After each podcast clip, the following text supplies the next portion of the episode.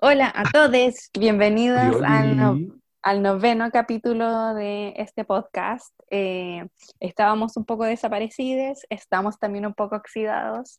Eh, quien les habla, Constanza Becerra, me pueden encontrar como influencer de Coneta en redes sociales. Bueno, yo soy Serchaco en las redes sociales, me pueden encontrar en Instagram, ah, tengo TikTok, nunca lo uso, ah, eso, ah, en Facebook. Ah, yo digo en las redes sociales y en verdad es Instagram. Sí, en verdad, yo también solo uso el Instagram y el Facebook. Y en el Facebook síganme porque comparto muchos memes, a eso me dedico. Maravilla. Sí. Eh, En el, en el capítulo de hoy vamos a hablar sobre el tema, concepto, zonas de sacrificio. Em, ¿qué es, qué no es una zona de sacrificio? Em, y abordar el tema desde distintas aristas, idealmente en el día de hoy. Sí, bueno, este tema surge porque nosotros somos súper conectados con la realidad actual. Entonces, la idea de esto surge porque mm, en el nuevo proceso constituyente, uno de los grandes temas que ha tomado el centro como de mm, eh, las manifestaciones en torno a este proceso están relacionados con el tema medioambiental y específicamente las zonas de sacrificio. Eh, de hecho, eh, hace, para las votaciones, digamos, para el plebiscito, las localidades asociadas a zonas de sacrificio y conflictos socioambientales eh, graves eh, son las que tuvieron mayor índice de apruebo. Exactamente. Em, la lista la encabezan Freirina, María Elena, Diego de Almagro, Chañaral y Huasco. Eh, la mayoría de estas localidades eh, son de la región de Atacama, una región fuertemente afectada por eh, la actividad minera. María Elena es de Antofagasta, eso sí. Después siguen Andacoyo, la región de Coquimbo, Petorca en la quinta región, eh, Tocopilla y Mejillones en Antofagasta e Illapel en la región de Coquimbo. Ah, y estas eran las localidades que más porcentaje de apruebo tuvieron a nivel nacional. Perdón. Sí, Eh, que igual lo habíamos dicho. Entonces, mm, eso, hay una relación súper importante. Entonces dijimos como, bueno, ¿de qué hablamos esta vez? Y se nos ocurrió este tema. Porque igual tenemos cierto conocimiento. Eh, o sea, yo por lo Sí. menos tengo cercanía al tema, pero también como arqueólogos trabajamos en temas relacionados. Exactamente. Eh, Sergio y yo nos hemos dedicado a hacer estos cochinos estudios de impacto ambiental.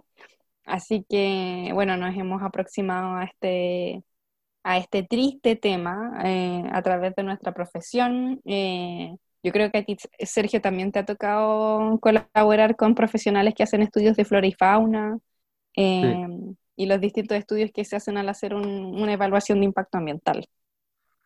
Sí, eh, sí, pero como que en verdad, como a nivel de legalidad chilena, como que claro, las industrias están obligadas como a hacer una evaluación de cuál va a ser el impacto que los proyectos grandes eh, generan en el medio ambiente y en el patrimonio.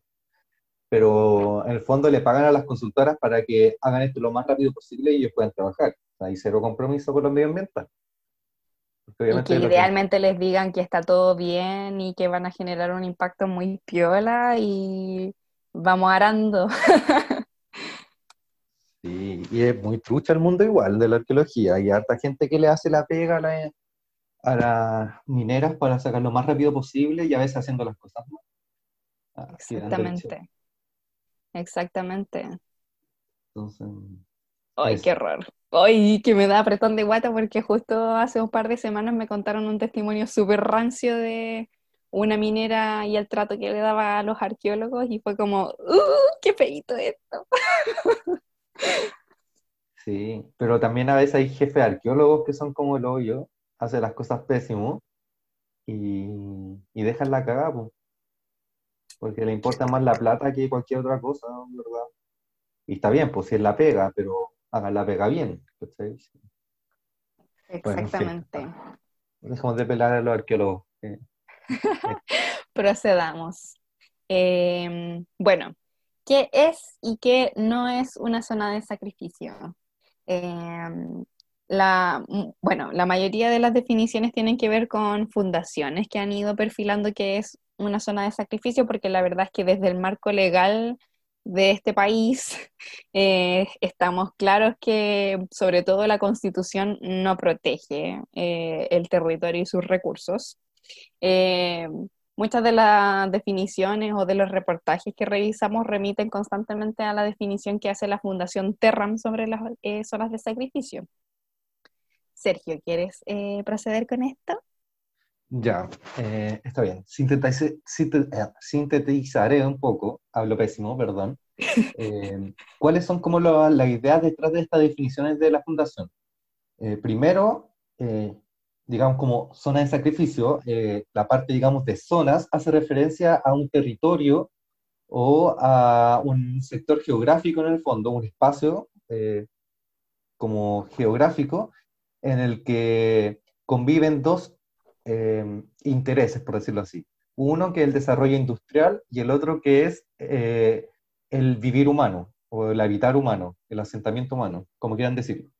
Y en el fondo, eh, el interés del desarrollo industrial eh, es mayor que el de los derechos humanos y eso genera que se desarrollen todas estas industrias muchas veces contaminantes. O sea, para hacer una zona de sacrificio, tiene que ver con un desarrollo industrial contaminante. O sea, por ejemplo, el que genera la industria minera, la refinación de petróleo, eh, otros procesos industriales que generan contaminación. Entonces, estas industrias que generan contaminación generalmente eh, implica como una vulneración de los derechos fundamentales de las personas que viven en estos territorios.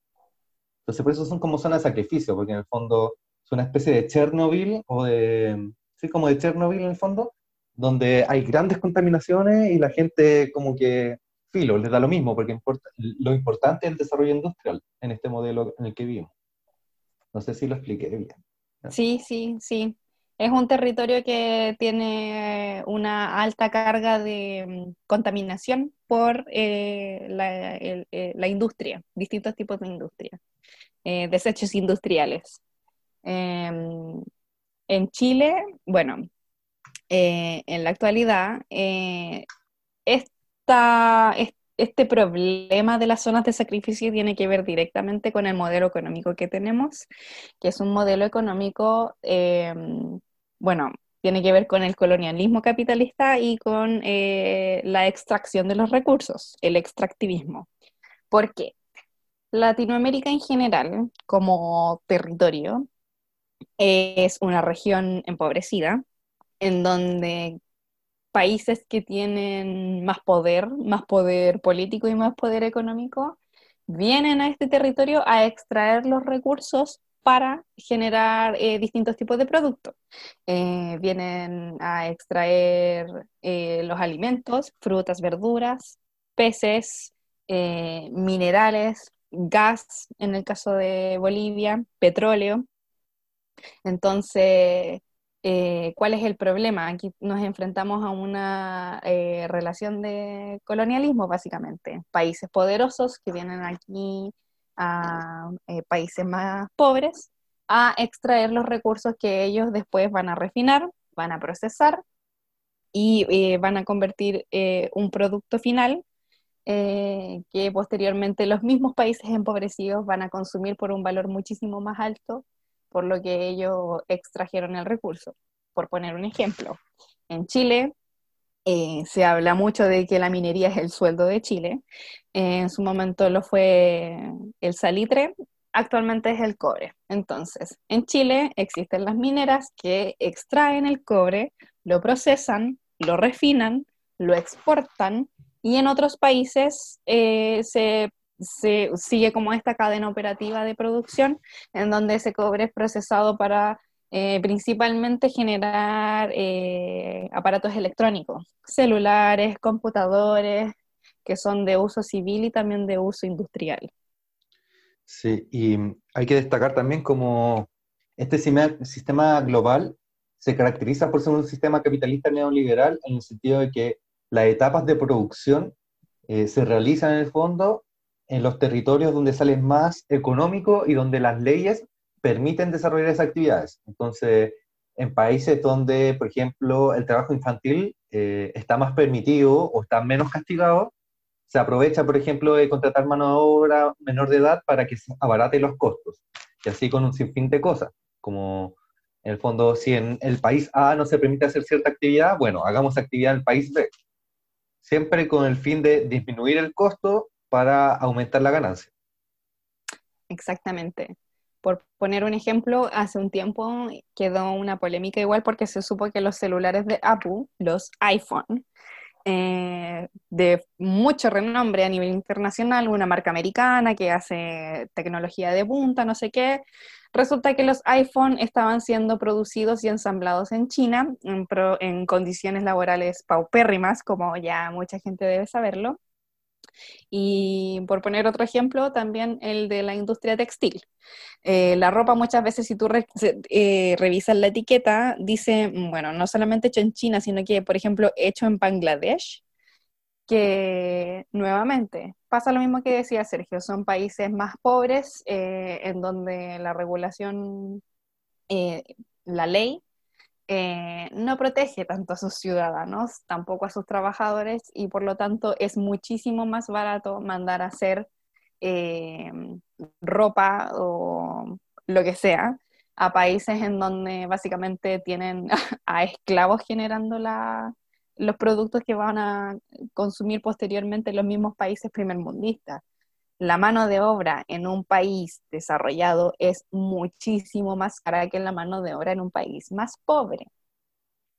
Sí, y esto también aplica para los países que son de referencia como de protección medioambiental, como el caso de Canadá, por ejemplo, donde son reconocidos por eh, tener buenas políticas a nivel nacional de protección, no sé, de bosques. Eh, de hecho, uno siempre que habla de Canadá se imagina como estos bosquecitos, todo muy hermoso, todo muy limpio, y claro, como por ejemplo la actividad minera en Canadá puede ser muy baja, pero las eh, mineras canadienses han destruido muchos territorios en Chile, han dejado la cagar literalmente en el norte de Chile y en Chile en general, eh, pero en el fondo no en su propio territorio. Entonces también ahí se reproduce esta lógica como neoliberal y colonialista de, eh, ah, yo soy un país bacán, en mi país yo protejo a la gente, pero, ah, nos vamos a Latinoamérica y dejamos la cara, está lo mismo.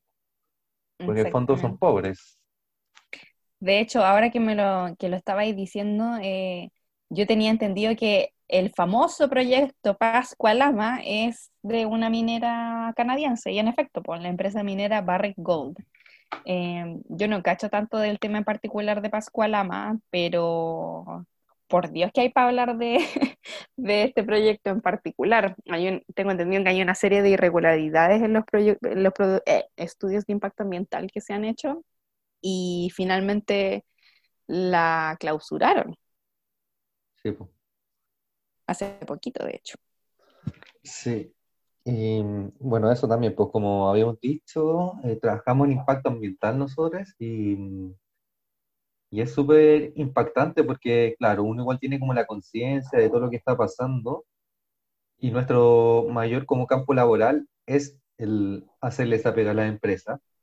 Y a veces igual uno se genera cuestionamientos éticos, pero, pero también si uno no hace la pega, la hace otra persona y puede que la haga mal o que la haga la rápida. Entonces, ¿cuál es la ética? Que generamos como arqueólogos. De hecho, de este testimonio que dije que, escuché hace un par de semanas, em, lo que me comentaron es que había una minera muy famosa, porque hay muchas mineras muy famosas, no me acuerdo cuál era en particular, y, y por supuesto una minera inglesa del primer mundo.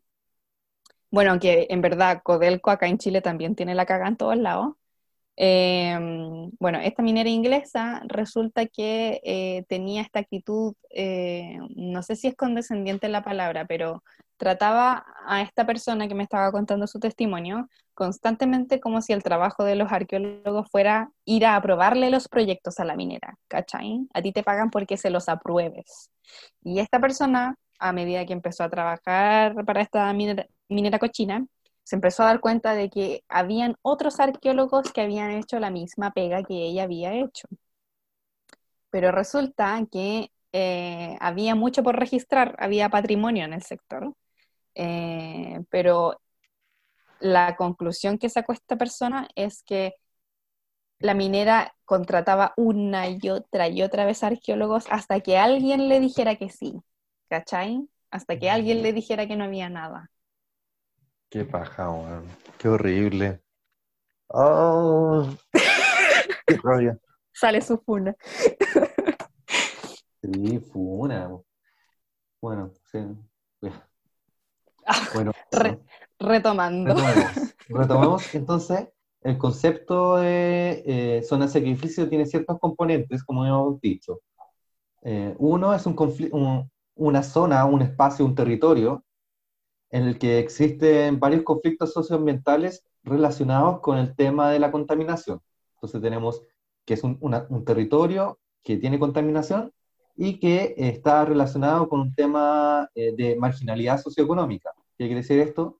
Que generalmente eh, estas zonas son zonas de población que tiene un comportamiento sociodemográfico eh, relacionado con espectros socioeconómicos bajos. Dije como 10 veces socioeconómicos. En el fondo, gente de clase baja, que tiene salarios bajos, eh, educación media o básica, pero no, no- generalmente no educación superior, eh, como ese comportamiento clásico que uno puede definir, más allá de las sutilezas que existen en estos territorios donde sí hay gente profesional y todo, hablamos como de las medidas de tendencia general. Entonces, mm, son estos territorios, por el fondo no vive la gente cuica, no vive, estas zonas de sacrificio no son en eh, comunas cuicas. Lo Barnechea o Las Condes, o mm, ¿cuál es las que he dicho? En, en la quinta Eh, región, como Zapallar. Zapallar. Zapallar Eh, limita con. Puchuncaví. Tengo anécdota. Ah, la anécdota del día, ¿verdad que tengo anécdota? Eh, ¿Verdad? Anécdota del día. Una vez, eh, con unos familiares que son de Puchuncaví, fuimos a una laguna, ¿cachai? Una especie de laguna que da a la playa, ¿cachai? Como está la laguna, hay un pedazo de playa y está el mar. Y, y esa laguna está como en el límite entre Puchuncaví y Zapallar, si no me equivoco. Y la cosa es que ya nos sentamos eh, y pusimos unas mantitas y nos pusimos a comer, ¿cachai? Y llega Paz Ciudadana y nos dice como, oigan, disculpen, saben que no los quiero molestar, pero lo que pasa es que eh, la gente aquí estuvo llamando por teléfono porque había gente que se, estaba en la plaza, en la playa y estaba comiendo, y eso no está permitido. ¿Cachai? Y nosotros como, qué weá, ¿cachai? Como que en la playa, qué weá les pasa. Y nos dijo como, y pucha, yo no los quiero molestar, pero la, la gente está llamando y es como normativa municipal, ¿cachai? Como que no se puede comer en la playa. Pero si ustedes an- van un poquitito más allá, está el límite de Puchuncaví, ¿cachai? Entonces allá ustedes lo pueden hacer porque es otra comuna. Pero tres pasos más acá ya es Zapallar, entonces no se puede, ¿cachai? Pero como, weón, qué, qué clasista esta weá, pues, ¿cachai? Como, ah, los pobres, porque eran pura gente cuica, ¿cachai? Se notaba la diferencia. Entonces, eso, esa era mi anécdota en relación como a, a las diferencias socioeconómicas de los territorios. pues, como Las diferencias de clase entre una playa y otra, weón. Weón, y están al lado, así como son tres metros de diferencia. No, horrible, weón. Y ahí con mi familia moviéndonos para que los cuicos culiados no me vean comer. pues. Para poder comerte tranquilo tu huevo duro, weón. Sí, qué rabia. Bueno, en fin. Entonces, Eh, eso, las, eh, ¿podríamos hacer lista de la zona de sacrificio? sí. Antes de eso, importante tener en consideración eso, que por lo general son así, recapitulando y en hacerlo corto. Eh, importante tener en consideración que las zonas de sacrificio son territorios que, o localidades que tienen una contaminación excesiva, pero es contaminación por desechos industriales, ojo, y eh, comunidades que son empobrecidas y o racializadas. Por lo tanto, ¿cuáles son las zonas de sacrificio en Chile? Coronel, Huasco, Mejillones, Quintero Puchuncaví y Tocopilla. Sergio, ¿por qué Petorca no es una zona de sacrificio? Ya. Petorca no cae en la definición de zona de sacrificio. Si bien hay un conflicto socioambiental súper importante y se da, digamos, esta relación entre el desarrollo, comillas, industrial, de la industria como agrícola, que choca con los intereses de la población, que es como el derecho a la vida, a trabajar, qué sé yo, eh, no está este componente que es, lo que decías tú, como la contaminación por desechos tóxicos y por la industria como pesada. Como que em, en Petorca, si bien hay minas, el gran problema eh, no es el tema de la contaminación.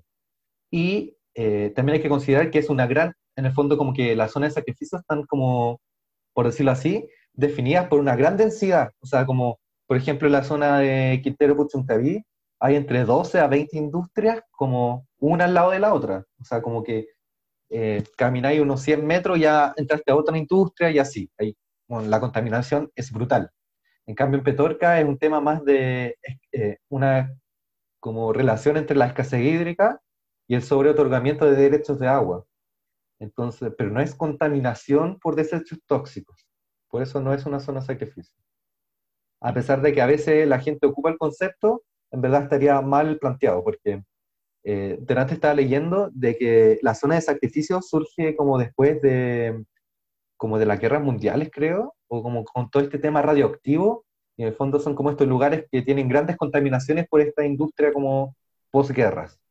Entonces, eh, como a eso se refiere. Como por ejemplo, el caso, no es el caso de Chile porque no hay industria como, eh, ¿cómo se llama? Atómica, ah, nuclear, ¿cachai? Como que no hay energía nuclear. Eh, en otros países puede ser de que una zona de sacrificio esté caracterizada por la actividad nuclear. ¿Cachai? No así por la escasez hídrica. Entiendo. Bueno, y mm, a lo largo y ancho de todo este territorio llamado Chile, eh, existen los conflictos socioambientales, por lo mismo que decíamos anteriormente, la política extractivista. Eh, lo mismo pasa, por ejemplo, bueno, parte importante del mm, el conflicto mapuche tiene que ver con eh, que ese territorio es de mucho interés para las forestales. Eh, sin embargo, eh, no hay, no califica, por así decirlo, como zona de sacrificio porque no existe una alta concentración de, de contaminantes por industria, como si es muy famoso, o bueno, probablemente o sea, lo vamos a abordar un poco más adelante, el tema de qué está pasando con Quintero Puchuncaví y que el nivel de contaminación es, pero abrumador. Eh, pero el conflicto mapuche, por ejemplo, eh, no, o sea, hasta donde yo, tengo entendido, sí existe un problema con la forestal en el territorio, pero eh, por lo que estábamos diciendo anteriormente, no alcanza a calificar como zona de sacrificio. Igual son conceptos que, claro, como que están un poco definidos, pero que uno igual puede discutir, porque, por ejemplo, en relación a la celulosa arauco, eh, ahí está la cagada también a nivel de contaminación. Sí, de hecho, también tienen problemas con la... Eh, bueno, ahí también tengo una anécdota de los desechos de este proceso de, de bueno, desechos inútiles eh, desechos industriales. Ese es el gran problema de todo lo que vamos a hablar. Desechos industriales y gente pobre. Sí, eso básicamente. Em, eso, eh, algo iba a decir y lo olvidé, así que no pesque. ah, bueno, eso, con la contaminación. Y bueno, no sé cuál, no conozco muy bien, porque la zona de sacrificios que tenemos definida, solo una está al norte de, como de Santiago, voy a decirlo así, o sea, al sur, perdón que es Coronel. Todo el resto se desarrollan en el centro y en el norte de Chile. Em, eso, quería aclarar. Sí. Eh, me quedé pensando en lo que dijiste y claro, el, el, problema, bueno, quizás lo podemos retomar más adelante, pero el concepto zonas de sacrificio igual eh, como que quizás se queda un poco corto para todo lo que está pasando en Chile respecto a las políticas extractivistas y a los conflictos socioambientales. Em, como que, bueno, eso no sé. Eh, hay, o sea, en todos los sectores donde hay industria hay desechos industriales y eso inevitablemente genera una contaminación en donde esos desechos van a parar. Eh, bueno, mm, no es coincidencia que las cinco zonas de sacrificio en Chile son costeras. Em, tengo la teoría de que tiene que ver con dos cosas principalmente. Uno, con esto de la eliminación de los desechos industriales y lo otro es la exportación de estos recursos. Claro, como por ejemplo en el caso de Puchuncaví, eh, existe el puerto de Ventanas que está relacionado con todas estas actividades industriales cercanas eh, y que a, la misma vez también genera conflictos en el sentido de que de repente hay derrames de petróleo, etc. Y en el fondo está vinculada a las actividades como del petróleo, de la energía eléctrica, que en el caso de Puchuncaví, y me creo que en Huasco puede ser, bueno, no acuerdo en cuáles de estas zonas de sacrificio existen todavía termoeléctricas, que son estas eléctricas, o sea, como eh, procesadoras eléctricas que generan electricidad a partir de carbón. Una obra como obsoletísima, que no sé, quedó en el pasado, pero como en Chile vivimos en el pasado todavía, eh, siguen existiendo, deberían estar cerradas. Qué horror. Hoy, ahora que hablaste de las termoeléctricas, eh, bueno, yo estuve averiguando y Chañaral y Diego de Almagro no están contemplados como eh, zonas de sacrificio, pero sí fueron de las comunas que más porcentaje de apruebo tuvieron, bueno, apruebo nueva constitución a nivel nacional. Eh, Diego de Almagro, eh, localidad que conocí paradójicamente a través de los estudios de impacto ambiental, y Chañaral fueron afectados por los famosos aluviones del 2015 no sé si lo recuerdan, que quedó la cagada en el norte. Y también quedó la cagada porque con estos aluviones lo que pasó es que se soltó tierra de los relaves mineros. Entonces, toda la mierda de los relaves mineros recorrió el norte y generó una contaminación horrenda en un montón de localidades. De hecho, me acuerdo que habían problemas porque la gente se estaba intoxicando porque estos metales pesados y desechos químicos estaban en el barro, ¿cachai? En el barro que se había llevado sus casas. Eh, bueno, y aquí, bueno, ya para no irme por otro lado. Eh, Chañaral fue la bahía más contaminada del mundo por desechos mineros. Eh, durante los 90 hubo un plan de descontaminación de la bahía y, esto me lo comentó el compañero con el que fui a Diego de Almagro en aquella oportunidad. El año 2003, el expresidente Ricardo Lagos se bañó en la bahía para demostrar que la contaminación era cosa del pasado. Eh, pero resulta que el 2015, con el tema de los aluviones, en Chañaral quedó la cagada, porque eh, estos desechos mineros nuevamente volvieron a la bahía y no conforme con haber destruido el pueblo, eh, los desechos llegaron tanto a la tierra como al mar y tengo entendido que actualmente eh, la arena de Chañaral es color rojizo. Bueno. bueno, perdón por la explicación, pero quería comentar esto, aunque Chañaral y Diego de Almagro no son técnicamente zonas de sacrificio.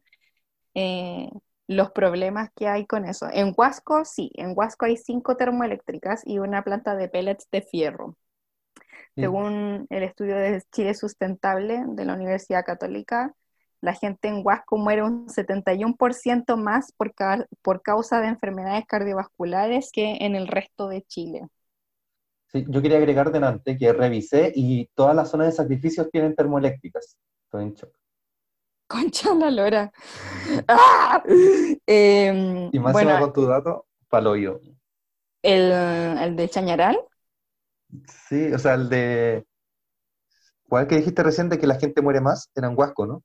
En Huasco. O sea, en Huasco la gente muere, tiene un 71% más de probabilidades de morir de enfermedades cardiovasculares.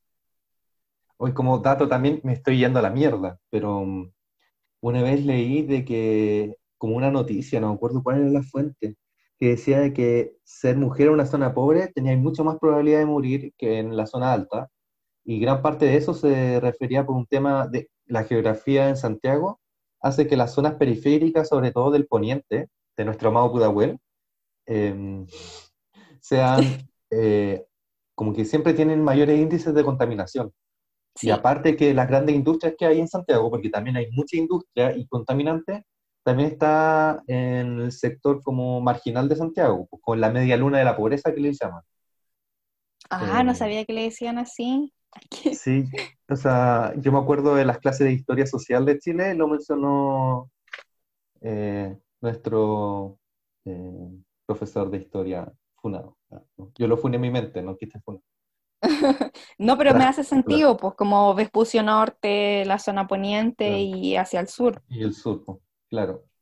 Qué heavy. Yo tenía entendido que el tema de que, bueno, eh, Pudahuel por lo general es una comuna que tiene, bueno, con Pudahuel, Maipú, comunas que tienen pésima ventilación y creo que es por eh, la forma como la, la, corriente de los vientos, sí. Como que con la corriente de los vientos resulta que en el sector oriente, uy, qué lindo todo se ve la cordillera, qué bello, pero resulta que toda la mierda baja hasta el sector poniente, en el aire y también eh, la mierda del agua, pues, sí. Los desagües van bajando y mm, no olvidemos que existe la planta de, ¿cómo se llama esto? Como de... Sí, no me acuerdo procesación, proceso de aguas servidas, algo así, la farfana. La farfana. Sí. Eh, bueno, y antes de volver totalmente a la zona de sacrificio, recordad que también existen zonas asociadas a los centros, como por ejemplo Tiltil, donde también hay gran concentración de industrias, por ejemplo, eh, de, me acuerdo que hubo un problema con el tema de los chanchos, de las fecas de los chanchos, donde también hay hartos basurales, eh, me acuerdo que hace como dos años que hubo incendios, por ejemplo, en basurales y que la cagan todo Santiago. Era como un Mordor porque había una nube tóxica y había eh, como restos de pasto quemado, de cenizas cayendo constantemente. Fue la cagada. Eh, me acuerdo. De hecho, leí uno de los reportajes que leí era Tiltil, bueno, se, tildaba Tiltil zona de sacrificio ambiental, no sé si en algún momento Tiltil calificó como zona de sacrificio, pero este, este reportaje es del Dínamo del año 2014. Eh, y claro, el problema, y esto yo también lo descubrí, onda, no sé si el año pasado o el antepasado, la basura de la región metropolitana en gran parte va a parar a Tiltil. De hecho, hay un tren que se llama Tren de la Basura gracias Santiago exportando su mierda. Eh, y bueno, como tú dijiste, también hay un tema como de, del gas metano eh, que, la misma basura emite y también eh, los animalitos de la industria ganadera. Sí. Qué, horror. Ya volvamos. Ah, música de tensión. Qué fácil irse. Eh, zona de sacrificios. Está ahí dando datos delante, datos duros. Me gusta. ¿Tenía algún otro dato duro? ¿Algún otro dato duro? Eh, estoy viendo, por ejemplo, es que mi experiencia es más Quintero Puchuncaví, entonces me gustaría saber más de las otras zonas. Eh, sí, yo, a ver, ¿qué más información tengo de Huasco? No, el tema como de la, de, mm, ah, de las enfermedades es un tema recurrente en Chile. Eh, o sea, cuando hablamos de zonas de sacrificios, hablamos también de que la gente se está enfermando por estos desechos industriales. Em, eh, para no abordar de frentón Quintero Puchuncaví. Eh, eh, ahí se me va la onda. Ya, la, la, gente, bueno, como dije, en, en, en Huasco se, se, mueren más por enfermedades cardiovasculares que en el resto de Chile, pero también las enfermedades más presentes son las enfermedades respiratorias, neurológicas, cardíacas, incluso cáncer. Y de hecho, ahora que me acuerdo, en, bueno, en Chañaral en verdad, lo que pasa es que las principales, volviendo a esta como lista de las localidades que tenían más porcentaje de apruebo, que la mayoría se encuentra en la región de Atacama, también altamente afectada por la actividad minera, me llamó mucho la atención que eh, había gente eh, comentando que hay muchos niños presentando eh, trastornos del espectro autista. Sí, yo también lo he escuchado no manejo más información al respecto, pero lo encuentro súper palpico. Eh, bueno, y eso, eh, por, supuesto, las enfermedades respiratorias. No sé si esto tendrá que ver con el tema de, la, de las enfermedades neurológicas que se presentan.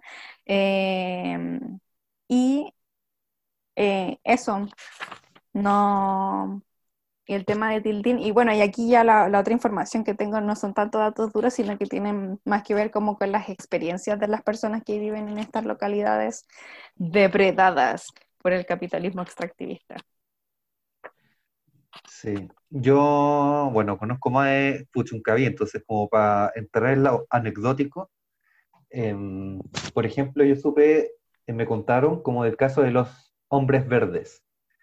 Los hombres verdes eran gente que de repente como que moría por razones como raras y le hacían autopsias, y cuando le hacían la autopsia y la abrían, como la parte de los pulmones, tenían los pulmones verdes, porque si bien ahora la contaminación es brígida, por la acumulación de todos estos años de trabajo, en un principio habían cero filtros, ahora existen unos cuantos filtros como para paliar un poco el tema, pero antes había cero filtros. Entonces se empezaban a morir eh, los animales primeros, ¿cachai? Cuando los abrían estaban verdes, y también pasó con los humanos. cuando le hacían la autopsia veían que estaban verdes, los pulmones verdes por eh, el material particulado relacionado con el cobre, porque el cobre es verde. Al hoyo, Sergio. ¿Y esto como en qué año pasó? No estoy seguro, yo creo que antes del 2000. O cercano al 2000, post 2000, no sé. Pero mm, es brígido porque de verdad están matando gente. O sea, es un genocidio y es una tortura constante. Es exponer a gente a sacrificio, decir que eh, en verdad esta comunidad no tiene tanto valor como otros sectores que en donde habitan personas que tienen más poder político y económico, por lo tanto, eh, sacrifiquemos a los rotos, pues, ¿cachai? Es literalmente eso. Estaba pensando en que, bueno, yo eh, estos últimos días he tenido que hacer muchas acreditaciones bastante pajeras porque voy a empezar a trabajar para una minera cochina y mm, yo pensaba como, bueno, las mineras tienen un montón de protocolos de seguridad y hay que ocupar, dependiendo de las faenas en donde te encuentres, hay que ocupar máscara antigases, eh, antiparras, casco, zapatos de seguridad, incluso chaleco antibalas, bueno. Eh, chaleco antibalas, estoy hueviando. no te estoy hueviando, lo vi en la capacitación. Depende de, bueno, en la, en la parte de los molinos, como que parece que pueden salir materiales como proyectados. Y yo pienso como loco, como toda esta, todos estos protocolos de prevención de riesgo actualmente existen porque hay muchas personas que ya se murieron de esa wea, ¿cachai? Sí, pues. A mí una vez en una inducción me dijeron, bueno, estas reglas, eh, lamentablemente así, se escriben con sangre. O sea, generalmente la mayoría de las reglas es porque, no sé, por ejemplo, eh, el chaleco reflectante por inventar una regla que ahora súper como conocida, eh, pasó porque muchas veces atropellaron gente que no se veía en la noche. O no ande por este lado porque va a pasar tal cosa, porque pasaban esas cosas. Entonces, bueno, como funciona Chile, es poco previsor, esperan que pase algo para inventar una regla específica para eso. Entonces, eso quiere decir que mucha gente ha muerto por eso. De hecho, ahora que voy a empezar a trabajar para la minera, eh, mi pololo le comentó a su papá y su papá trabajó mucho tiempo para la minera y le dijo así como, no, pues que tenga harto cuidado porque, bueno, no sé qué tan honestos habrán sido con las cifras actualmente. Supuestamente ahora ya no se muere mucha gente en las minas, supuestamente. Según la minera ya no se muere tanta gente, pero el papá le decía que cuando él estuvo trabajando se moría una persona a la semana por un accidente laboral. Y eso fue hace no mucho tiempo, ¿cachai? Antes, antes era peor, pues, weón. Sí, pues. Qué horror. Ah, retomemos. Eh, ¿Entramos de cabeza aquí en Teropuchuncaví entonces? Yo creo. ya. Ay, sí, no, ya, filo. iba a comentar algo, pero mm, démosle con Quintero Puchuncaví. Bueno, en Quintero Puchuncaví, hasta donde tengo entendido, según fuentes de, bueno, la tercera, eh, existen actualmente 15 industrias responsables de la contaminación que están funcionando simultáneamente. Em, yo esto no lo sabía muy bien, pero en el artículo de la tercera hay una fotito y ahí entendí todo muy bien. Se le dice a este sector Quintero Puchuncaví porque está la bahía y en la bahía, las bahías son como una herradura, son como una U.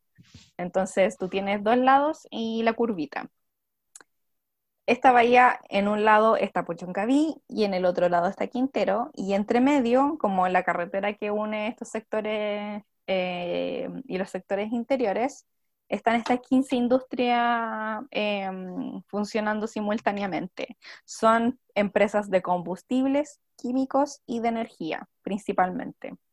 Entonces tenemos eh, empresas tanto privadas como estatales. Hay una central de Codelco, hay una central de NAP, de hecho hay dos, eh, y también hay otra eh, de, de, bencineras, de fundiciones de, de fierro y de, de otras actividades varias que tienen que ver con eso que dije recién, combustibles, químicos y energías.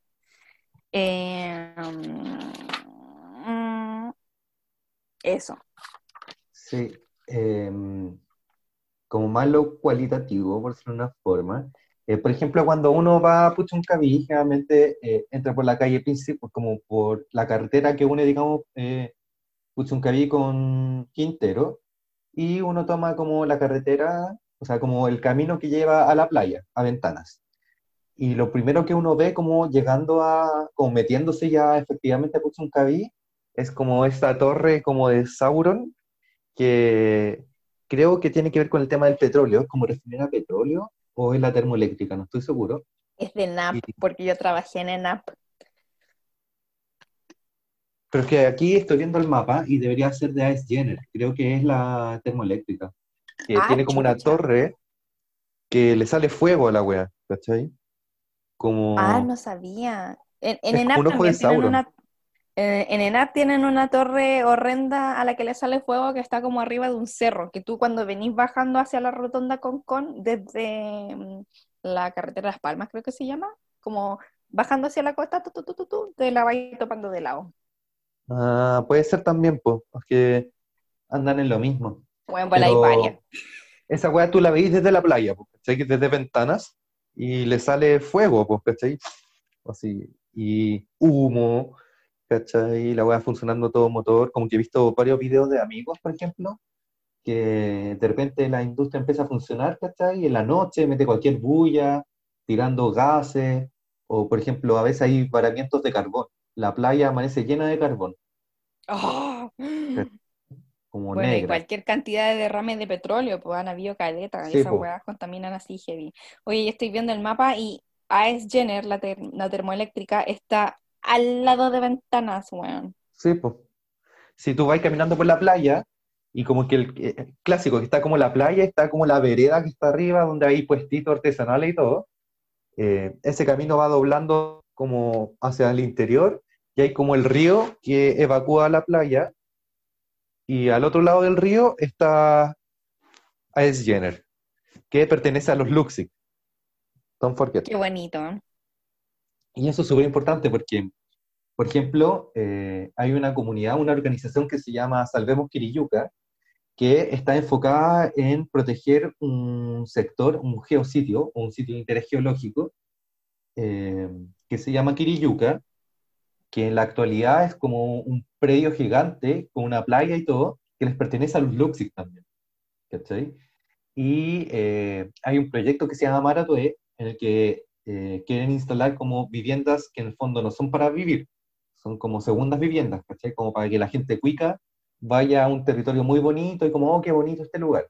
Y este lugar eh, está siendo protegido por esta organización porque a nivel como eh, ¿cómo se llama? A nivel como ambiental es súper rico, porque el belloto, o sea, es un bosque eh, de belloto del norte, como súper grande, ¿cachai? Como extraño en este lugar, que no me acuerdo si era el, que está más al sur o más al norte, no me acuerdo. Está la anidación de los piqueros, piqueros creo que se llama, piqueros, no me acuerdo, pero son un tipo de pájaro. Eh, hay formaciones geológicas específicas, ¿cachai? hay gran estratificación de, como de, del territorio. Si tú te paras en, la playa, la playa, hay unos acantilados y podéis ver todas las capas como geológicas muy claras, ¿cachai? Y así, un montón de cosas. Y esta empresa quiere poner sus casas, ¿cachai? Y es como uno de los pulmones verdes que permite limpiar la comuna. Entonces, si el proyecto se lleva a cabo, que es lo más probable, eh, impacta caleta como a la calidad de vida de la gente que vive ahí, pues, ¿cachai? Porque en el fondo perdí un pulmón. ¿Aló? Eh, sí, eso, dije un pulmón. Ah, ya. Suspenso. Ah, sí. tengo entendido, ahí hay una quebrada y es eh, un terreno que está como de Orcón para adentro, como de la playa. De hecho, creo que si tú vas como por ese predio, porque también trabajé ahí, em, está como detrás de la playa de la Luna. Y Sí, pues está al ladito. también hay harto material arqueológico. Sorry, Sí. me hociconeé. No, sí, Eh, es verdad. Eh, de hecho, hay caleta de mm, conchales brígidos. Por lo menos la parte que yo vi, cercano a la playa. Y creo que en la bueno, y no sé si lo dijiste, que la inmobiliaria que está desarrollando ese proyecto también está como vinculada a la familia Luxi. Sí, pues. El- claro, la inmobiliaria le pertenece a los dueños del terreno que son los Luxi. Y actualmente igual están puestas en valor ese lugar, pues como que tú tenés que entrar, ¿cachai? Como registrarte, no acuerdo si había que pagar para ir a ese lugar que está, comillas, protegido, que fue catalogada como zona de, de prioridad ecológica o algo así. No acuerdo cuál era el concepto. No Entonces cacho. es brígido. No, pero Es- es un tremendo predio. y tiene un humedal, ¿cachai? Entonces como que van a poner como estos edificios entre el humedal y el bosque de Belloto. Y Ten- eso, ¿Cómo? Dale. No, es que tengo entendido que son como parcelas de veraneo, ¿o no? eh, yo tenía, es que no sabía si eran parcelas o si eran edificios, Pero filo, pero casas eh, de independiente de veraneo eso, para gente cuica. independiente de eso, eh, se va a interrumpir el flujo ecológico entre el humedal y el bosque. Y eso implica a nivel ecológico una crisis que va a terminar en, más encima va a haber uso de agua. Probablemente ese humedal se va a secar. O sea, ya pasó la laguna Culeo, que no existe ya. ¿Cachai? Entonces, ¡Ay, qué horrendo! va a quedar la Eh, cagada. Qué horrendo. Y en, bueno, yo no cachaba, pero la playa de la Luna es un, eh, no es La parque única playa, no- ah, nacional, sí. no, Sí, sé. la única playa nudista, pero también es como, no sé si parque nacional o reserva ecológica, pero es una zona de anidación también de, Sí, de gaviota, weón. Sí, pues si son todo ese sector eh, de acantilados, nidifican caleta de aves nativas, pues, ¿cachai? Entonces es brígido, como, y claro, uno puede decir como, ah, ya, pero nos preocupamos de los animales, pero a nivel sistémico, si uno quiere pensar como en la sobrevivencia humana, eh, la interrelación entre especies permiten que el sistema se mantenga sano. Si uno va eliminando especies o la relación entre ellas, se va perdiendo el equilibrio ecológico. ¿Y qué implica eso? Implica pérdida de, eh, como, bueno, de biodiversidad en general, pero de masa vegetal. Y eso implica menos oxigenación, menos purificación del aire, disminución de la cantidad y disponibilidad del recurso hídrico, y eso termina afectando gravemente a la población local. Incluso aumento de la temperatura porque la vegetación también Claro. funciona como con el tema de la humedad. Sí, ay, Y- la flora nativa generalmente igual ayuda a mantener la humedad como, digamos, como pasa la bruma, como la camanchaca, qué sé yo, la bruma costera, y se impregna en las hojas, queda como, se, eh, ¿cómo se llama cuando pasa de gaseoso líquido? Se, Eh, de gaseoso a líquido se condensa. se condensa, se condensa el agua en las hojas de las plantas. De eso, eso permite mantener como el equilibrio hídrico, ¿cachai? Entonces, todo es muy heavy, como que en verdad no es solo como por lo bonito del medio ambiente, ayudemos a la naturaleza, sino que es como, bueno, vivamos un ambiente sano, porque si no, no solo vamos a morir, sino que vamos a sufrir en el proceso. ¿Y quiénes van a ser los que sufren? La gente pobre, porque en el fondo el cuico va a ir a, a vacacionar y cuando ya el lugar sea horrible, va a vender la parcela o va a dejar de ir, porque va a dar lo mismo, ¿cachai? Exactamente. Entonces, Ay, qué Horrible. horrendo. Oye, horrible. eh, ¿es momento de lanzarnos con el testimonio o no? Sí, dale. Ya. Yo tengo una amiga, mi amiga Mónica Pino. Eh, su familia, la familia Pino, vive en Ventanas hace mucho tiempo, eh, décadas, yo creo, la verdad no le pregunté desde hace cuánto tiempo su familia está sentada ahí, pero pongámosle que desde siempre.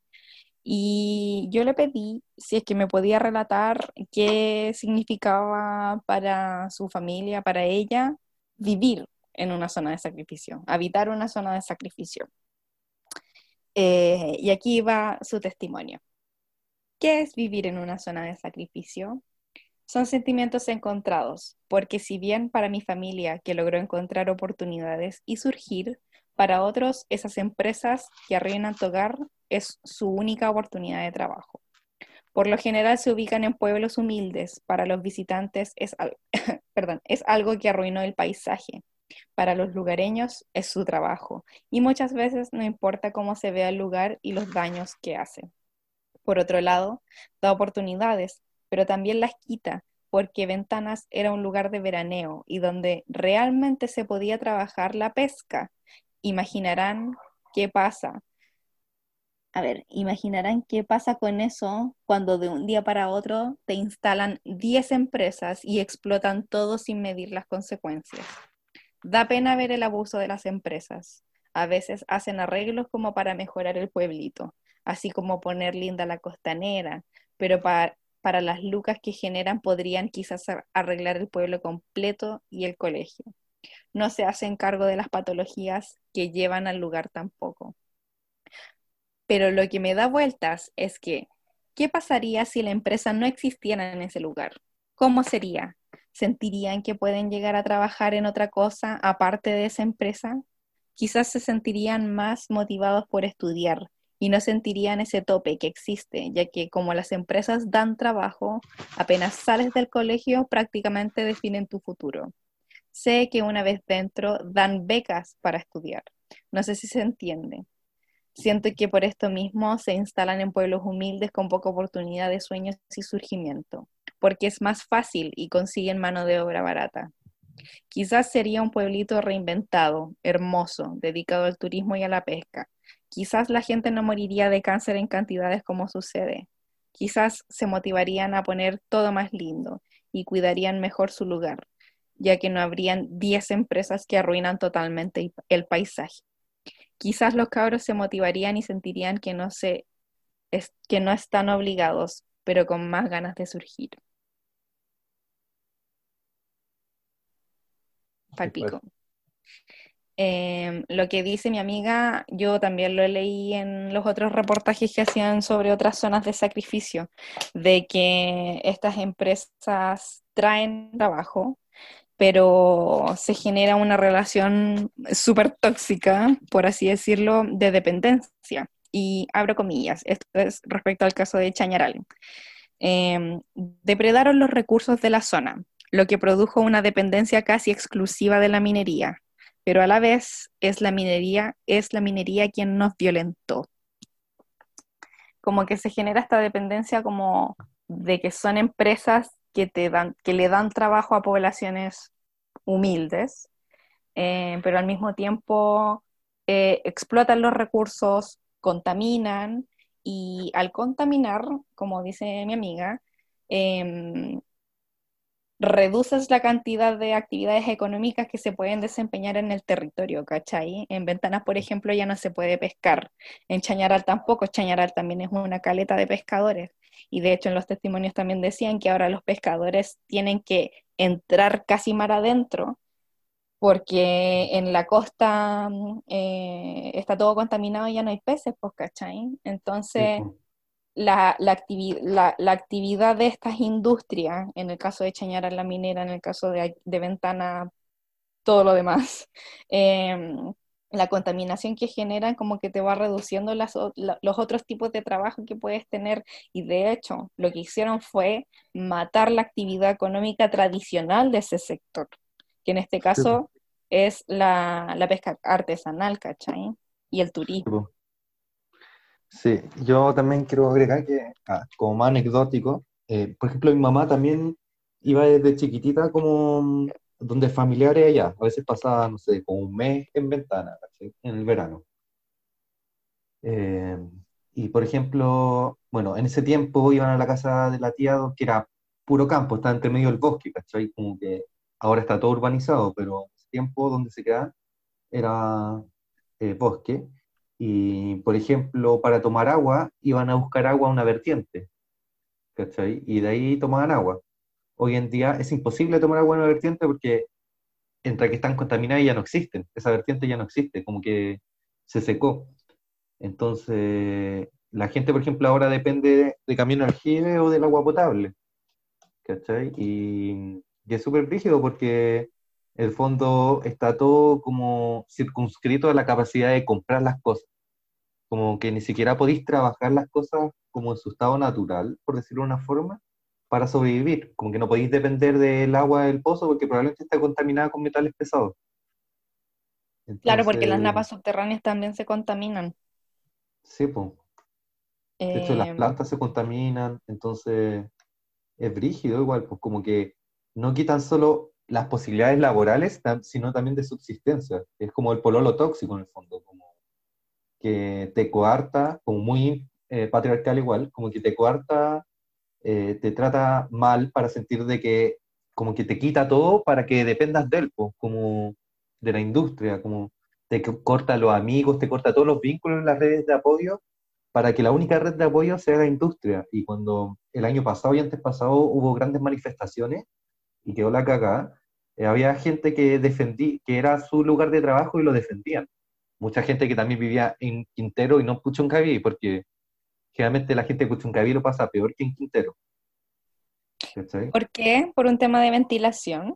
Creo que por un tema de ventilación, como igual como que el viento, si no me equivoco, viene como del mar hacia el interior porque así llega la lluvia en, Chile, pues como que la lluvia llega del mar. Claro, porque en esta bahía Puchuncaví está hacia el norte y Quintero está hacia el sector sur. Claro, como el suroeste está, o sea, claro, como que por el viento, el viento va como en dirección al noreste, si no me equivoco. Ya. Entonces como que, y bueno, si uno ve el mapa, Ventanas está al lado de la industria. En cambio, Quintero está un poco más alejadito, ¿cachai? Sí. Hay, de hecho, también, eh, bueno, la gente, retomando el tema de las enfermedades, eh, en el mapa se ve que también está la localidad de La Greda, un poco más hacia adentro, y estábamos hablando con Sergio de que igual em, creo que fue hace poco que tuvieron que evacuar a los niños de la escuelita de La Greda porque estaban todos intoxicados con la... Más una vez. Sí, con la nube de gases tóxicos y todo. eran fugas de gas natural. Ah. Lo que pasa, y recordemos... verdad, perdón, ya partí mintiendo. Pero igual es gas tóxico. Así que está bien, técnicamente está bien. Pero mm, ya, eso pasó varias veces. Eso también se relacionó con las manifestaciones del año pasado. y antes pasado también creo. Y pasaron cosas brígidas, como eh, quería retomar eso antes que se me fuera, que por ejemplo tengo conocidos que participaron allá y que vi fotos, por ejemplo, también en internet, donde los pacos estaban parapetados como en las mismas industrias, con rifles, ¿cachai? Como con francotiradores, como si estuvieran en la guerra, ¿cachai? Como de verdad, eh, igual fue, yo creo, que en retrospectiva fue súper brígido el impacto que generó y que también generó esta atmósfera que llevó al estallido social, pues, ¿cachai? Porque se vio en bien, bien directo como la violencia estatal que genera para defender estas grandes industrias. Exactamente, porque, eh, bueno, eso, pues como son comunidades empobrecidas, carecen de contacto. No sé si había dicho esto en esta versión o en la anterior. Em, según la Fundación Oceana, una organización internacional que se dedica a proteger los océanos a lo largo y ancho de este planeta, las zonas de sacrificio son localidades empobrecidas o vulnerables que carecen de redes políticas para defenderse de la instalación de nuevas empresas. Em, creo que retomando un poco en nuestro podcast anterior sobre las clases sociales, eh, las comunidades empobrecidas y vulnerables y o vulnerables Em, no conocen a la gente que está en las esferas de poder de este país. Em, no tienen contactos con eh, políticos importantes, con diputados, con senadores, incluso con el mismo presidente. Y como pasa en este país, donde los empresarios son políticos y los políticos son empresarios, em, no tienen no generan la, la, influencia como para detener esto y por eso también hablábamos de que esta, eh, las zonas de sacrificio están ubicadas en lugares pobres porque por supuesto que no van a poner un montón de empresas a contaminar y destruir un territorio en sectores donde, eh, no sé, pues, por ejemplo, la misma familia Luxig tiene sus tierras o otros empresarios de renombre.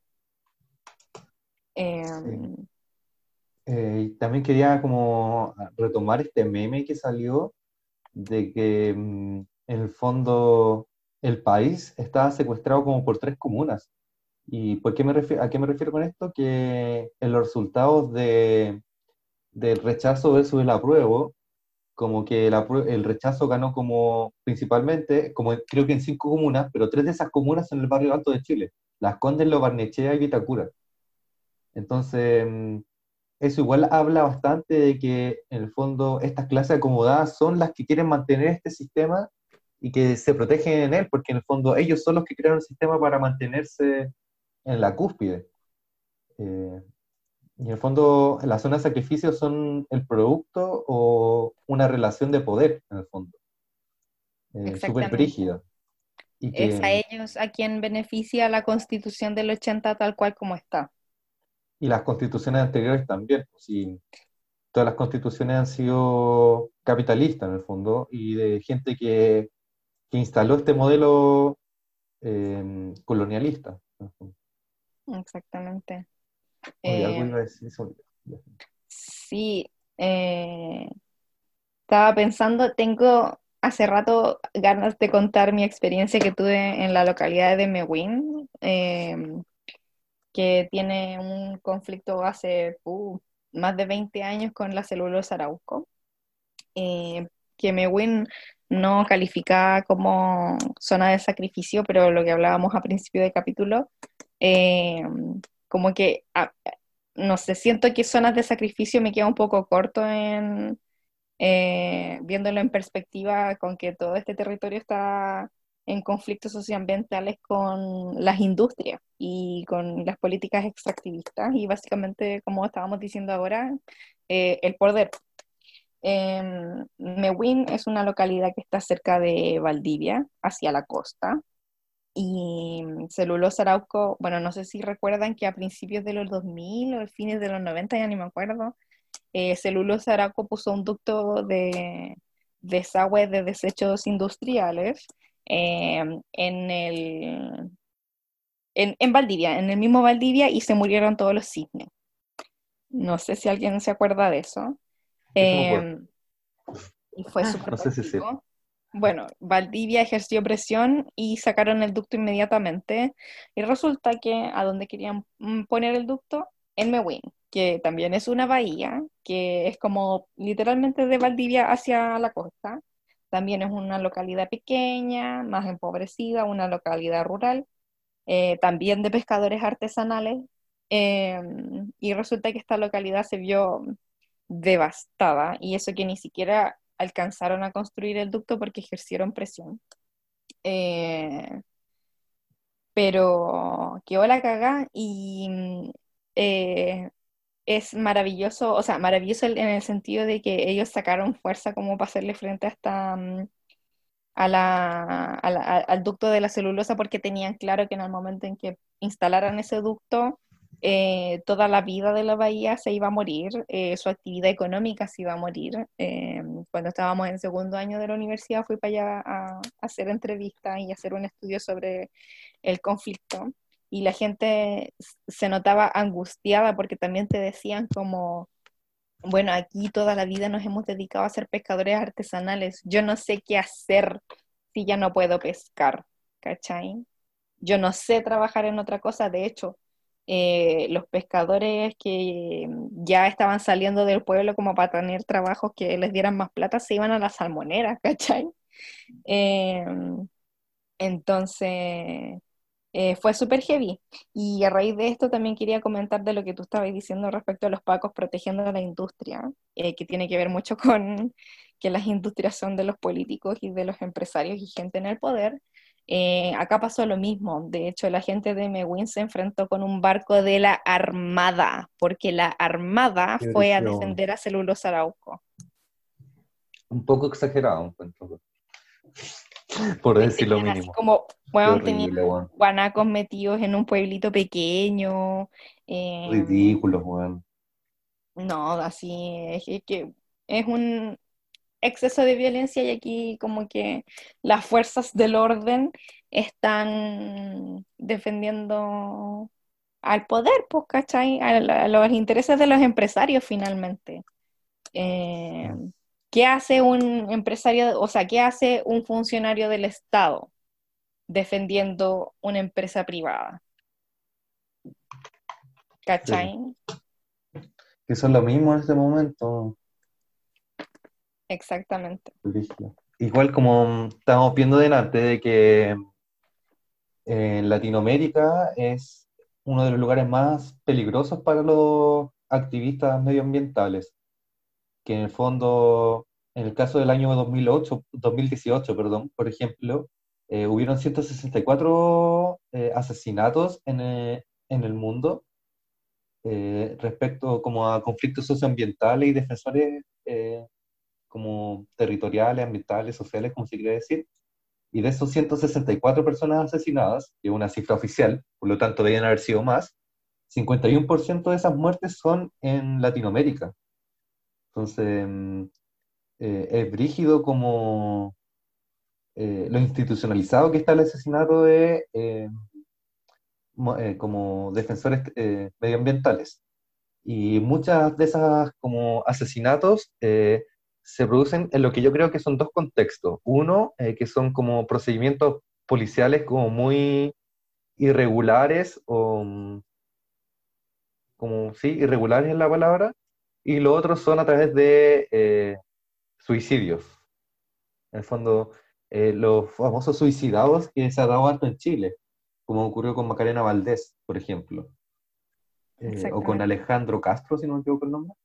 Entonces, es súper brígido el nivel de violencia estatal hacia personas que están tratando de vivir bien solamente, Un encuentro brutal.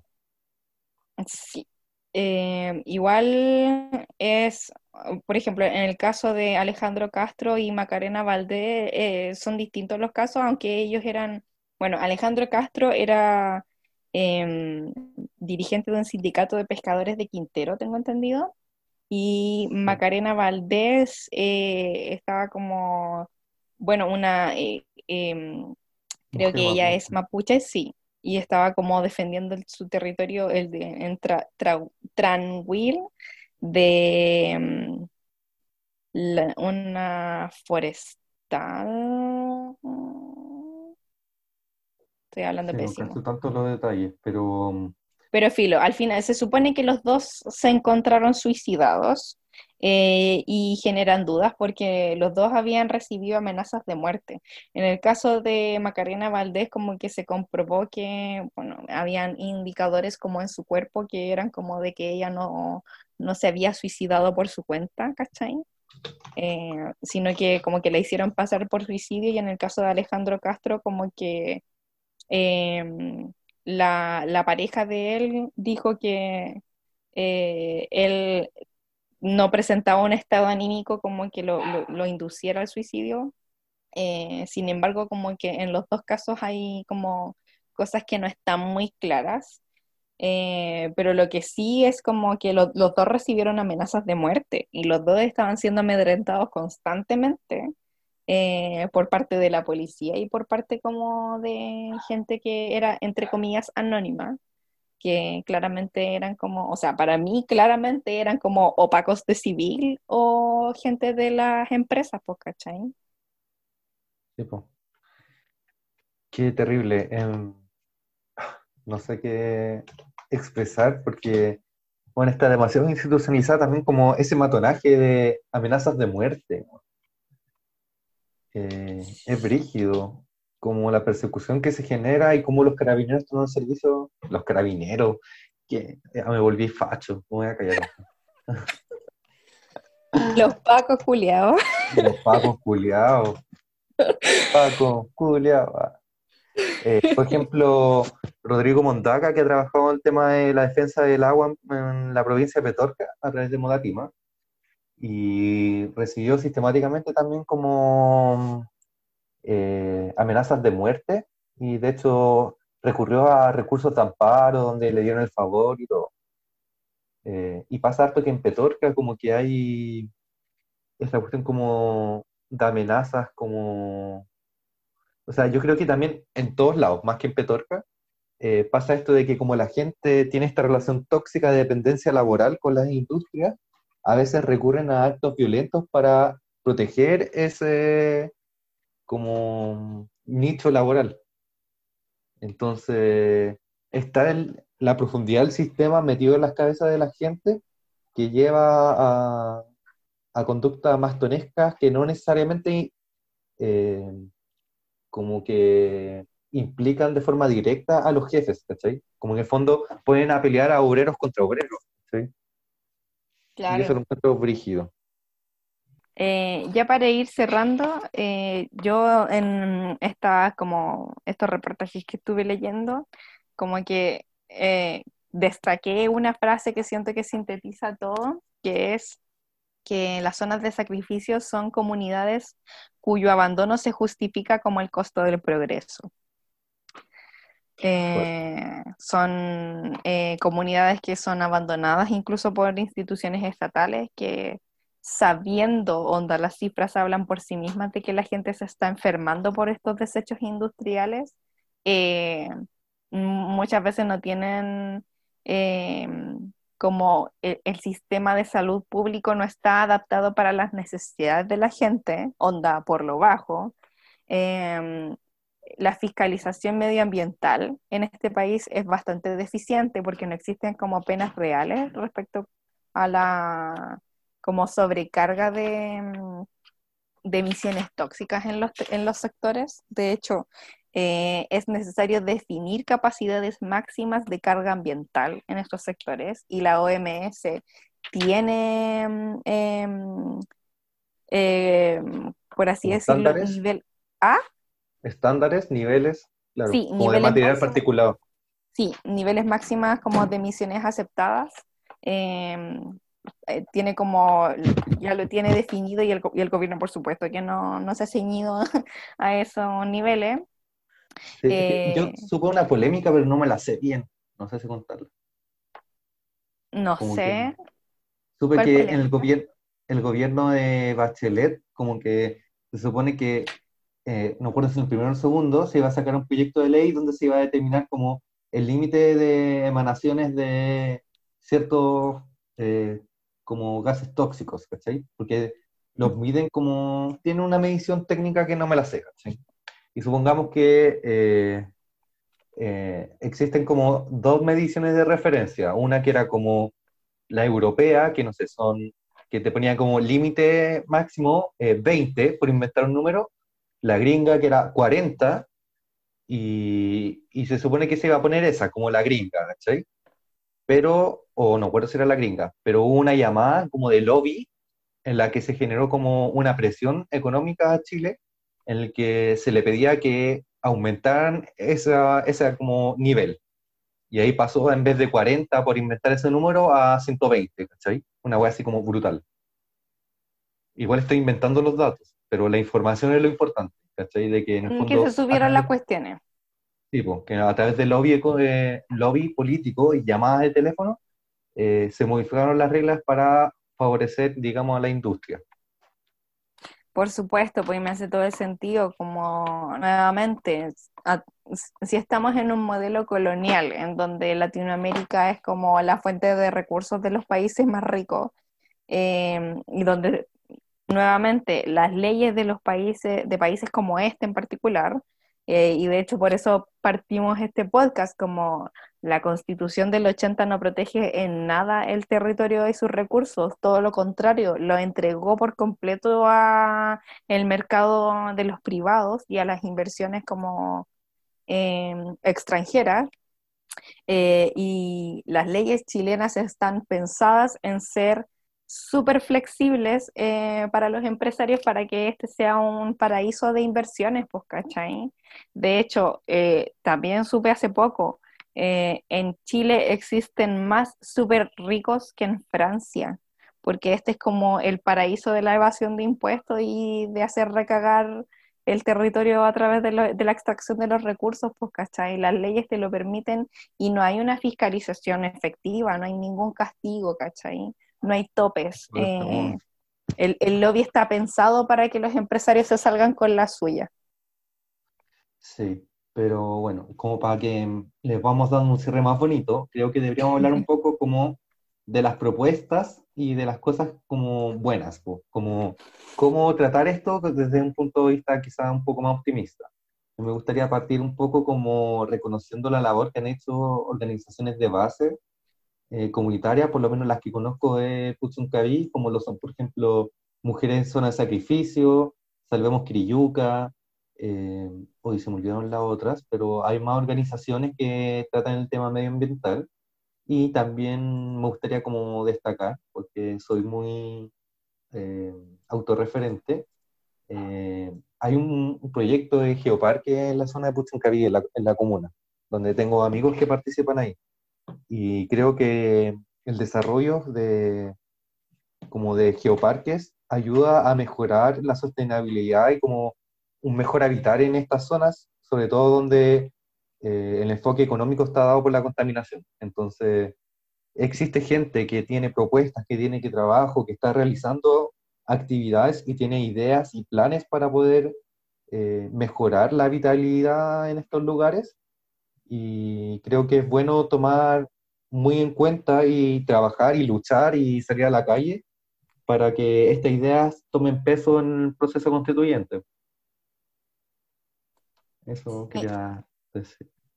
No, y en términos generales, como que las organizaciones, porque hay gente que ya se está moviendo por esto hace mucho tiempo, eh, y, las organizaciones como de ciudadanos se han dedicado a, presionar al gobierno eh, con una serie de solicitudes, pues, y estaría bueno que como que las podamos ir visibilizando. Eh, estas solicitudes tienen que ver en términos generales con, como decíamos previamente, establecer niveles máximos de emisiones aceptadas por la OMS, eh, reducir y mitigar eh, la emisión de contaminantes, eh, establecer líneas de base de contaminación en las zonas de sacrificio para saber con precisión el tipo y la concentración de los contaminantes y sus riesgos, porque esa información no está detallada. Y eh, eh, controlar la dispersión de las partículas, eh, gestionar adecuadamente los sistemas de transportes de, de estas emisiones contaminantes y también, por supuesto, mejorar, prevenir y mejorar la aparición de estas enfermedades asociadas a, a los desechos industriales. O sea, enfermedades que sufre la gente que vive en estos sectores por los desechos industriales. Sí, y también creo que es importante a nivel económico diversificar la materia económica, sobre todo la zona de sacrificio, pero digamos de la, de la región en general, como de generar, apuntar en el fondo al, al, desarrollo de las ciudades que no son Santiago, que no son Conce ni Valpo, sino como enfocarse en que zonas como Puchuncaví se tenga mejor acceso a educación, a servicios, a trabajos y, con otro enfoque, con un enfoque quizá eh, menos económico y más integral. Yo creo que también hay como una lucha en ese sentido, a la descentralización. Eso, es importante igual. Descentralización es la clave.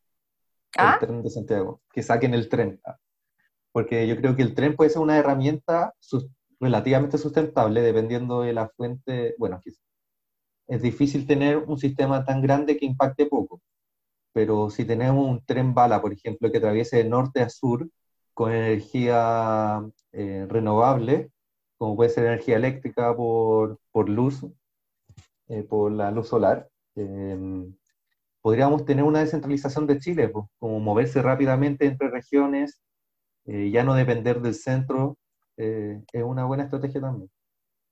Es necesario también, eh, el modelo económico que tenemos actualmente no es sostenible.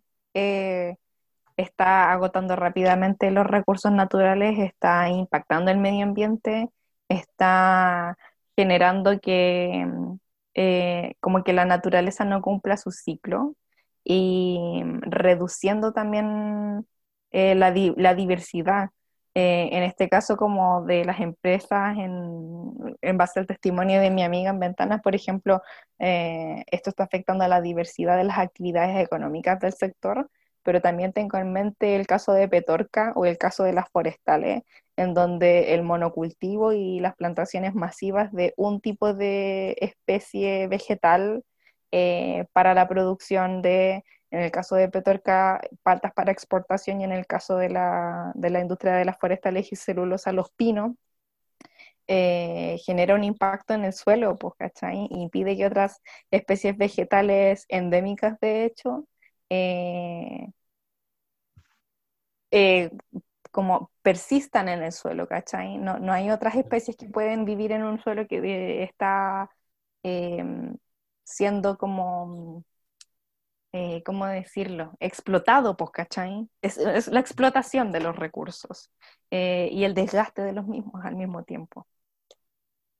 Sí, sí, estoy de acuerdo. Em, y para ahora sí, que sí, ir cerrando, eh, viene la sección esperada por todos, o por nadie, no lo sé, que es la de los tips. Estoy un poco en blanco, pero había pensado un par de tips. Em, bueno, uno, tips en zona de sacrificio, sobre todo como Puchuncaí, pero en playa en general, por favor, no vayan la basura al suelo. Es súper ordinario igual. Bueno, como que de verdad me da rabia porque ya son zonas sacrificadas, por ejemplo, y uno va a ventanas donde hay carbón y aparte está lleno de colillas de cigarro, bolsa, no, asqueroso, súper asqueroso. es una eh, falta de educación igual. Sí, como... O sea, como... Sí, o sea, en mi casa yo reciclo, no composto, pero probablemente prontamente lo haga, pero igual es porque me he preocupado de, del tema. No, pero me refiero no botar al suelo, si es una hueá que no cuesta, como que hay tarros de basura en todos lados. Ay, es que bueno, también pasa en Santiago, si en las comunas pobres, yo siempre veo a la gente como eh, botar papeles al suelo a cada rato y lo encuentro horrendo también, pero... Igual yo creo que en las comunas cuicas pasa, solamente que hay gente que lo limpia y que les pagan más por limpiar. También. Eh, ay, me genera mucha incomodidad. Eh, pero bueno, eh, yo quería dar un tip, como que me quedé pensando en, oh mierda, no pensé en ningún tip porque hace tanto tiempo que no grabamos el podcast que estoy completamente oxidada, pero yo ocupo como buscador un buscador que se llama Ecosia. no ocupo Google y de hecho tampoco ocupo Google Chrome ni nada de eso. Como buscador tengo la aplicación en el celular y en el computador. Ecosia funciona eh, mediante, mm, eh, bueno, es un buscador tipo Google en donde puedes buscar cualquier cosa, incluso poner la página web, todo lo que queráis. Y resulta que la, plata que juntan mediante la publicidad, eh, los avisos publicitarios que hay entre medio en la página, se donan para la reforestación, en este caso de Burkina Faso no tengo una mejor opción de algo que sea similar en el territorio local, pero bueno, me parece como eh, lo mejor como dentro de lo posible. Me encanta. Yo había cachado de cosas, pero no cachaba que tenía como su propio navegador. Yo tengo la aplicación en el celular y en el celular eh, funciona igual que, por ejemplo, el, Google Chrome. De repente tengo problemas como que una página, no, como no sé, eh, cuando tenía que sacar el pasaporte sanitario, el, Ecosia no me lo generaba, entonces tuve que pedir que otra persona me prestara su celular como para poder ocupar la web, porque resulta que con el Google Chrome sí, sí funciona. En mi computador yo ocupo como, como eh, navegador el Firefox, que es independiente, y em, como buscador predeterminado tengo Ecosia. Así que todo lo que busco lo busco en Ecosia. Y cada vez que tú buscas algo, Ecosia todo el rato te va diciendo, así como has plantado 40 arbolitos con tus búsquedas, que no es necesariamente literalmente 40, sino que debe ser como el equivalente en donaciones. Ah, qué brígido, qué bacán. Eso deberían hacerlo en Chile. Plantemos nativo. Ah, sí, plantemos nativo. Tengo entendido que hay eh, iniciativas que se llaman así, pero la verdad yo no estoy tan metida en el tema. Eh, plantemos nativo y tiene como varias versiones locales, como no sé, inventando, plantemos nativo Pudahuel. por inventar. No sé si existe plantemo nativo Pudahuel, pero, pero existe plantemo nativo. Entiendo. Así que mm, eso, con eso estaríamos terminando y. Gracias por escucharnos. Espero que descansen, que tengan una linda semana. Besitos. Eh, perdón los desaparecidos, eh, muchas gracias por su recepción. Recomiéndennos temas que les gustaría que abordemos. Eh, a veces llegamos tarde, como al tema del plebiscito. pero nada, pues nosotros estamos dispuestos igual a, conversar estos temas y ojalá que nos den su respuesta igual, pues si es que les gustó el capítulo, si es que aprendieron algo. Eh, si es que nos equivocamos en algo o no están de acuerdo, igual eh, ojalá nos digan también. Deberíamos tener un capítulo como final donde la gente nos interpele por cada capítulo y ahí feedback. Sería bueno. Igual recuerden que también esto no es una conversación que nosotros hayamos como practicado antes, entonces de repente uno como que se le salen algunas palabras que no eran las más deconstruidas, pero eh, igual es en el contexto de una conversación entre comillas eh, coloquial, como eh, entre amigues, entonces igual improvisada también. A veces uno quiere decir algo, una idea que no tiene tan bien pensada, entonces no te sale... Eh... freestyle en el fondo. Exactamente. Así que eso. Muchas gracias y besitos, besitos, chau, chau. Besitos a todos. Abrazos. Bye bye.